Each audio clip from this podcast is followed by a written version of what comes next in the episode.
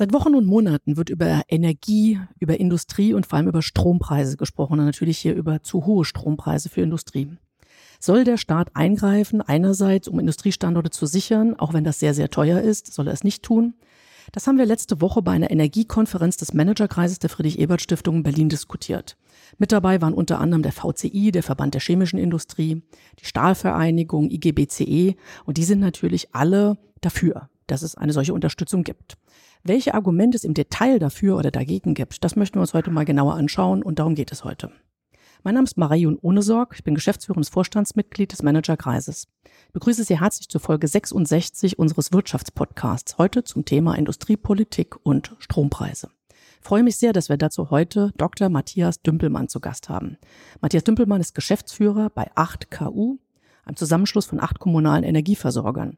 Und er ist, deswegen ist er auch heute mit hier, Sprecher der AG Energie und Umwelt des Managerkreises. Herzlich willkommen, Matthias Dümpelmann. Vielen Dank. Super wichtiges Thema. Schön da zu sein. Ich glaube, das ist ein Thema, das uns noch einige Monate beschäftigen wird und gut, dass wir an der Lösung arbeiten. Das stimmt. Ja, fangen wir ganz von vorne an. Warum sind die Strompreise bei uns in Deutschland generell so hoch? Sowohl bei Haushalten als auch bei Industriekunden liegen sie deutlich über dem EU-Durchschnitt. Woran liegt das? Wir haben in Deutschland eine Situation, bei der die Transformation hin zu erneuerbaren Energien auf der Basis von früher Braunkohle, Steinkohle, auch Kernenergie und zunehmend Gas erfolgt.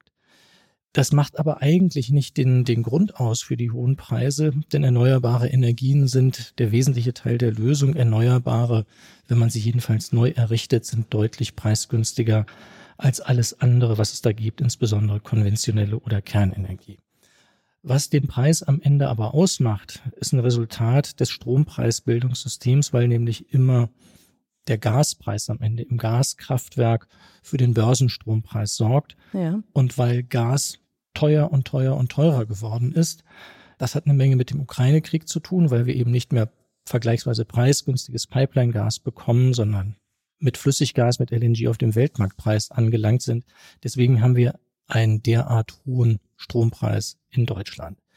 Der war vorher auch schon so hoch. Das liegt aber dann an ein paar hausgemachten Schwierigkeiten. Wir mhm. haben sehr, sehr viel in der Energiewende über den Strompreis finanziert, nicht aus dem Staatshaushalt. Das haben andere Länder anders gemacht und deswegen ist bei denen der Preissockel deutlich geringer.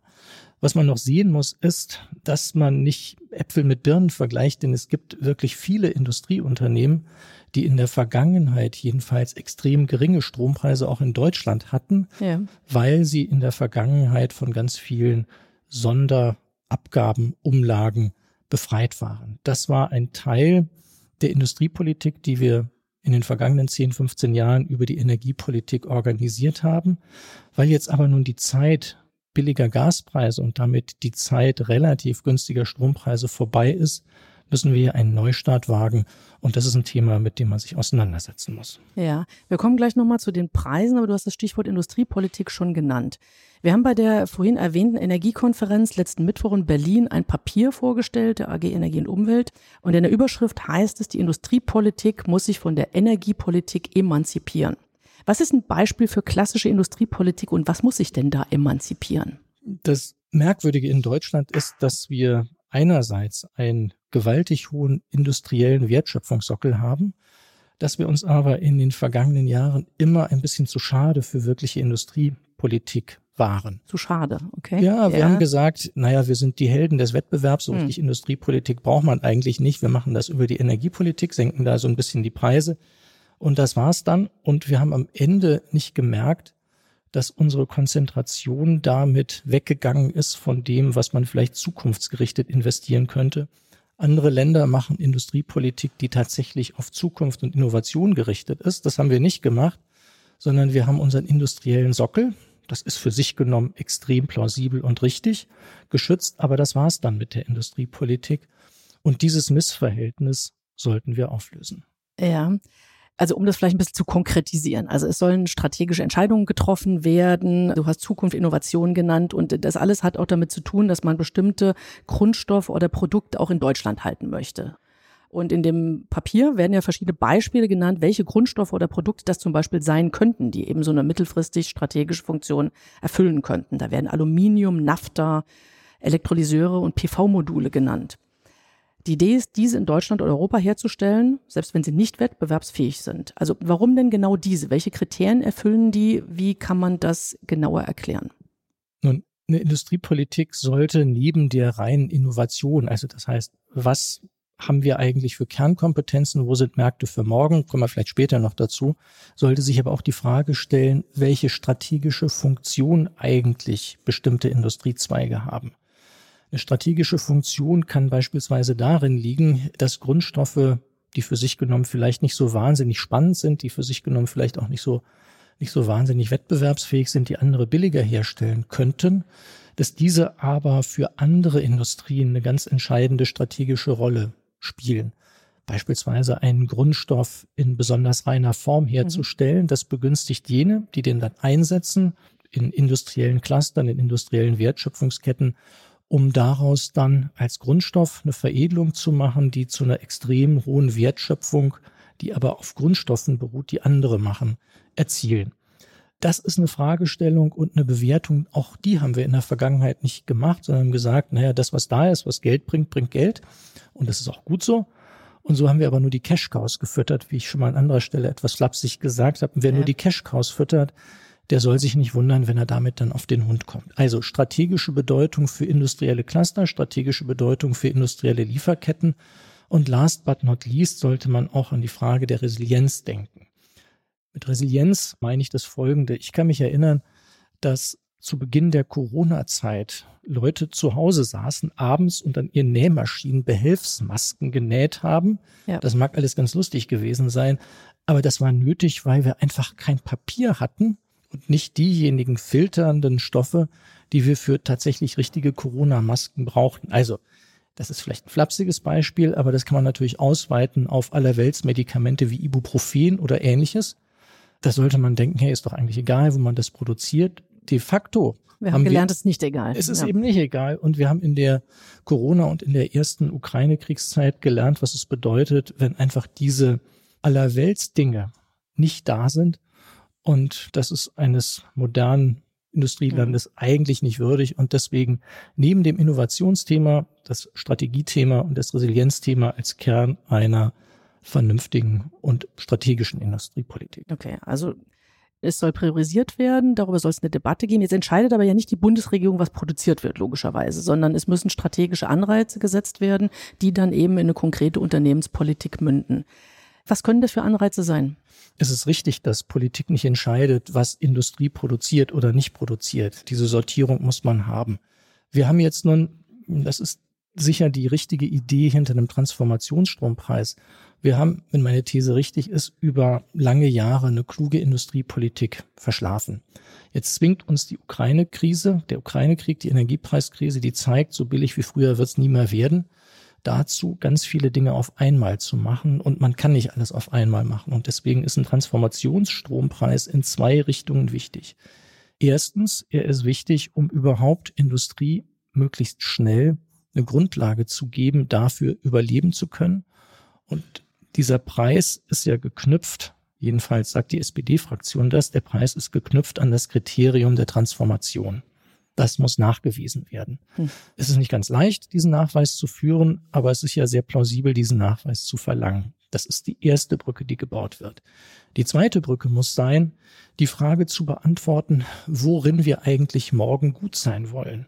Es spricht ja überhaupt nichts dagegen, beispielsweise eine politische Debatte darüber anzustoßen, wo die Konzentration für morgen und für übermorgen sein soll. Es ist also nicht eine Entscheidung, die sich an die Stelle der Industrie setzt, sondern nur ein Dialog, der tatsächlich Perspektiven aufmacht. Wie gesagt, wir haben uns zu lange damit begnügt, Cash-Cows in der Cash-Cow-Position zu halten.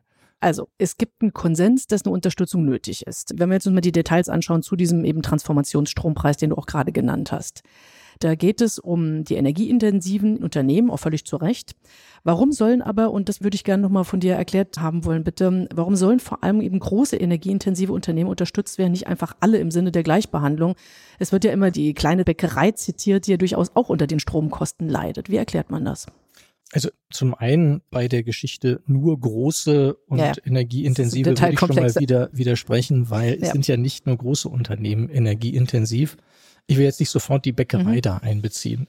Aber es gibt natürlich auch sagen wir mal, Familienunternehmen und kleinere als die ganz großen, die wirklich eine hohe Stromkostenintensität haben. Und davon will ich auch noch diejenigen unterscheiden, die sich durch eine Reihe von so hm, gesellschaftsrechtlichen Transaktionen im Unternehmenskern dann für äh, stromkostenintensiv darstellen, indem sie zum Beispiel Personalabteilungen direkt outsourcen. Auch solche Fälle hat es gegeben. Ja. Die gehören natürlich nicht da rein. Aber diejenigen, bei denen tatsächlich die bloße Wertschöpfung bezogen auf die Kilowattstunde den Preis dieser Kilowattstunde nicht überschreitet, die sind sofort in den roten Zahlen und spätestens nach zwei oder drei Jahren ist das Eigenkapital aufgezehrt und die sind am Ende, und zwar noch bevor wir unsere Hausaufgabe gemacht haben, wie denn eigentlich die Industriepolitik aussehen soll.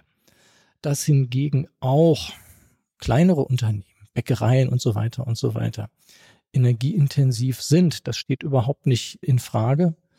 Ich würde nur um die Unterscheidung bitten, dass es dort nicht unmittelbar sofort in der Weise wie in der ernsthaft stromkostenintensiven Industrie ums blanke Überleben geht, weil man dort mhm. auch im internationalen Wettbewerb nicht ist. Das klingt jetzt hart, aber sortiert eben tatsächlich auch zwischen den einen und den anderen. Und die Perspektive auf günstigere Energiepreise mit erneuerbaren Energien, die bleibt ja für alle gleich und bleibt für alle gleich bestehen. Das eine ist die unmittelbare Dringlichkeit und das andere ist sozusagen die mittlere Perspektive auf der Basis von Erneuerbaren. Ja.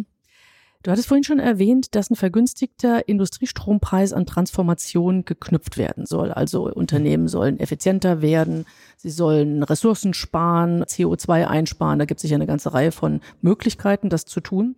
Wie wiederum kann man das sinnvoll und vor allem möglichst unbürokratisch belegen? Also wie könnten solche Regelungen aussehen, die eben zeigen, dass ein Unternehmen tatsächlich in der Transformation da vorankommt und die am Ende auch von Seiten EU beihilferechtlich akzeptiert wird. Das ist ja auch kompliziert. Das sind jetzt drei miteinander okay, ja. eng verbundene Fragen. Also ja. der erste Teil.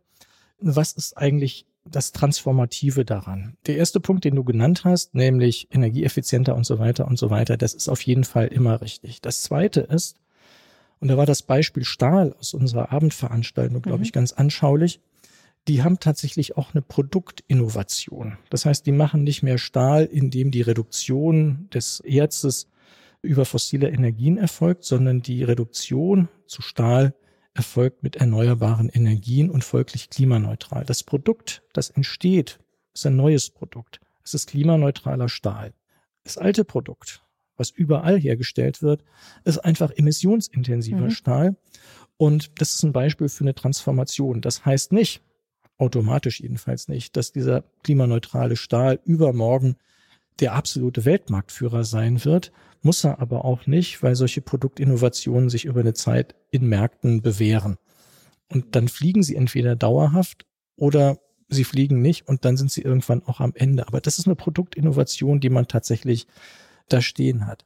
Das wird nicht allen Industrien gelingen. Mhm. Ich erinnere an das Beispiel Ammoniak von BASF. Ammoniak ist ein Ding, das kann man für sich genommen nicht modernisieren. Es ist dennoch ein Grundstoff. BASF hat entschieden, dass Ammoniak am Standort Ludwigshafen nicht mehr hergestellt wird. Das ist so ein Beispiel dafür, dass hier ein Grundstoff da ist, der tatsächlich zu den Energiepreisen, die wir ja haben und die wir auch in der Perspektive hier haben, der schwer haben wird. Eine Frage, die man klären müsste, ist, ob Ammoniak zu jenen Produkten gehört, die tatsächlich eine strategische Bedeutung haben. Strategisch wäre diese Bedeutung, um mal so ein paar Kriterien abzuschichten, strategisch wäre diese Bedeutung, wenn man beispielsweise nicht aus der Europäischen Union Ersatz beschaffen könnte. Mhm. Also an Standorten, bei denen jedenfalls eine außenpolitische Gefahr wie die im Russlandkrieg in der Ukraine dann plötzlich gegen die Erwartung von vielen Menschen gegeben war. Ja, das Ganze hat neben all dem, was wir jetzt gerade an Kriterien genannt haben, ja noch eine ganz andere Komponente und das ist Zeit. Ja, also es wird über einen Transformationsstrompreis gesprochen, aber auch ganz zu Recht über einen Brückenstrompreis, der diesen zeitlichen Gedanken wiederum aufgreift, weil es ist ja in jedem Fall ein Eingriff in den Wettbewerb und den möchte man natürlich gerne zeitlich begrenzen. Jetzt haben Unternehmen, energieintensive Unternehmen wie auch andere, oft lange Planungszeiten, Vorlaufzeiten. Wie lässt sich das Ganze vereinbaren? Also wie könnte eine solche Regelung aussehen, die man aber auch wieder beendet und wie kann man sie wieder beenden? Ich gebe zu, dass die Gefahr, dass solche Regeln sich dann auf Dauer setzen wollen, dass die natürlich tatsächlich und immer gegeben ist. Eine Variante, dies zu tun, ist tatsächlich jetzt diese Brücke, diese zeitliche Brücke. Wir kaufen eigentlich Zeit, die wir vorher hätten nehmen sollen, können, müssen, aber das ist eben Vergangenheit sind die nächsten drei, vier, fünf Jahre, in denen es gelingen muss, erstens so eine industriepolitische Debatte, wie ich sie gerade skizziert mhm. habe, entlang der Kriterien Innovation, strategisch Resilienz zu organisieren. Das zweite ist, dass neben dem Brückenstrompreis auch natürlich erneuerbare Energien in Größenordnung auf die Straße beziehungsweise ans Netz gebracht werden und die gesamte Kette der Energiewende sollte vereinfacht werden, es sollte stärker an die Infrastrukturen gedacht werden, es sollte an Flexibilität gedacht werden. All das Elemente auf eine energiewirtschaftliche Art und Weise, den Strompreis für alle günstiger zu machen. Das gelingt aber nicht, indem man zurück in die Vergangenheit geht und irgendwelche Steinkohle, Braunkohle oder Kernkraftwerke länger laufen ja. lässt, sondern ich wiederhole mich da, indem man erneuerbare Energien ans Netz bringt, das Netz hierfür ertüchtigt, in Teilen mhm. auch ausbaut, die Flexibilität bereithält, das ist eine Frage des Marktdesigns, um beispielsweise dafür zu sorgen, dass Strom, der natürlich im Sommer und wenn der Wind weht und die Sonne scheint, im Übermaß vorhanden ist, dass der nicht einfach weggekippt wird oder abgeregelt wird, wie es technischer heißt, sondern indem er in anderen Sektoren verfügbar gemacht wird. Das ist alles keine Raketenwissenschaft. Das ist alles ein Gedankengut, das in der Energiewirtschaft seit mindestens 10, 12 mhm. Jahren diskutiert wird. Das wartet jetzt darauf, politisch in Marktdesign umgesetzt zu werden. Und spätestens mit einem Marktdesign, das der Energiewende angemessen ist, in Klammern gesagt. Wir haben jetzt noch ein Marktdesign, das eigentlich entlang der Kriterien des alten Systems mit zentralen Großkraftwerken gebaut ist. Klammer zu. Wir warten also auf ein neues Marktdesign. Das sollte in vier bis fünf Jahren erledigt sein können. Wenn das erledigt ist, gibt es ein natürliches Ende für mhm. einen solchen mhm. Strompreis. Dass man signalisieren muss, dass er auf jeden Fall dann vorbei ist, darüber muss man nicht diskutieren. Ja. Also vielleicht noch eine Frage zum Marktdesign. Manche Ökonomen waren ja vor jeglicher Subventionierung, eben aus Gründen der vorhin schon genannten Wettbewerbsfähigkeit. Wie könnte eine Regulierung aussehen, die Unternehmen hilft, aber eben nicht zu stark in den Markt eingreift? Es gibt natürlich in der ökonomischen Theorie jede Menge Gründe, weshalb man gegen jede Form von Subventionen sein sollte. Und das ist auch auf einer grünen Wiese richtig. Es ist bloß so, dass es diese grüne Wiese überhaupt gar nicht gibt. Die gibt es nicht in Deutschland und die gibt es auch nicht in anderen Ländern weltweit. Das Einzige, was sich unterscheidet, ist so ein bisschen das Geschick, die Subventionen oder die direkte mit Geld unterlegte Industriepolitik irgendwie ein bisschen netter aussehen zu lassen. Das heißt, die grüne Wiese gibt es nirgendwo und deswegen ist es auch von Anfang an nicht verkehrt, diejenigen Industrien, die übrigens möglicherweise ja eine strategische Bedeutung haben, nicht einfach eingehen zu lassen, von den Arbeitsplätzen nicht zu reden. Allerdings, und das ist der Vorschlag, den wir jedenfalls in der Arbeitsgruppe gemacht haben, soll das nicht kriterienlos geschehen, und manchmal kann man das Gefühl haben, dass es in der Vergangenheit so ein bisschen kriterienlos war, indem wir gesagt haben, die, die energieintensiv sind, die müssen wir besonders beschützen. Und das haben wir dann über den Umweg der Energiepolitik gemacht. Das geht jetzt nicht mehr, weil die Instrumente, die wir hatten, reichen nicht mehr. Und deswegen ist es vernünftig, diese Industriepolitik zu resetten, neu zu beginnen und klug aufzusetzen entlang der genannten Kriterien. Du hast eine ganze Reihe von Kriterien genannt mhm. für eine moderne, innovative Industriepolitik. Dafür braucht es politischen Willen, eine Akzeptanz in der Gesellschaft. Wie kommen wir dahin? Es gibt, glaube ich, in der Energie- und in der Industriepolitik eine allzu hohe begriffliche Komplexität. Und wenn diese Komplexität nicht runtergebrochen wird auf ein paar sehr, sehr klare Ziele, also das heißt zu sagen, wir wollen auch morgen ein Industrieland sein. Wir sind nicht Bullabü, sondern Industrieland. Und um Industrieland mit guter Arbeit, mit hoher Wertschöpfung, auch mit einem Wohlstand zu bleiben, haben wir eine Reihe von Aufgaben vor uns. Und genau da wollen wir hin. Es geht nicht darum, dass jeder Einzelne in seinem Vorgarten oder auf seinem Dach irgendwie so für sich selber individuell Energiewende oder sowas organisiert. Das soll dann jeder machen. Aber ich glaube, es geht darum, einen auch gesellschaftlich akzeptierten und klaren Weg darzustellen. Ich für meinen Teil bin ziemlich überzeugt davon, dass das mit der Industriegesellschaft ein richtiger Weg sein kann. Industriegesellschaft ist nicht nur, wenn irgendwo der Fluss verseucht ist, sondern Industriegesellschaft hat eine ganze Menge mehr zu tun mit Innovation, mit zum Beispiel klimafreundlicher Energieerzeugung. Die haben wir in Deutschland ja mit erfunden. Das darf man ja nicht vergessen. Wir haben bloß nicht darauf geachtet, diese Energiewende-Technologien einschließlich des ganzen Managements, was sich dahinter verbirgt, als Produkt und als einen industriellen Sektor zu verstehen, den es auch lohnt, deswegen zu entwickeln, weil man ihn möglicherweise ja exportieren kann. Wir haben eigentlich in der Vergangenheit oft genug dann aufgehört, wenn man mit dem eigentlichen industriellen Produkt hätte Geld verdienen können. Also, das Beispiel ist ja das Faxgerät und, und, und vieles, vieles andere mehr. Und es wäre ja doof, wenn uns das bei der Energiewende als ein Exportgegenstand auch passieren würde. Ich bin aber hoffnungsfroh, dass die Produkte und die Leute gut genug sind, dass wir das hinkriegen. Da könnte man nochmal ganz neu einsteigen und du hast nochmal gut gezeigt am Schluss auch, dass es uns alle betrifft. Ja, vielen Dank. Vielen Dank an Matthias Dümpelmann für diesen spannenden Einblick in die Stromwelt, Standortsicherung, Wettbewerbsfähigkeit. Du hast uns gezeigt, wie komplex solche politischen Entscheidungen sind, wie alles mit allem zusammenhängt, aber wie auf der anderen Seite eben auch strategische Weichenstellungen getroffen werden könnten. Wir laden Sie demnächst wieder ein zur nächsten Ausgabe unseres Wirtschaftspodcasts Managerkreis Impulse. Hören Sie gern wieder bei uns hinein. Tschüss und alles Gute. Wiedersehen.